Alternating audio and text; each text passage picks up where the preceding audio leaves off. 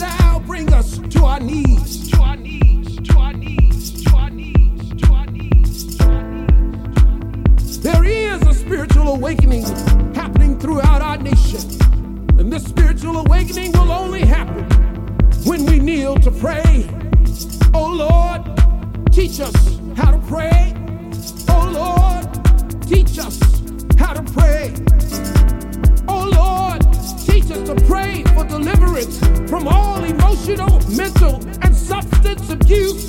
Oh Lord, teach us how to pray. Teach us how to pray for peace in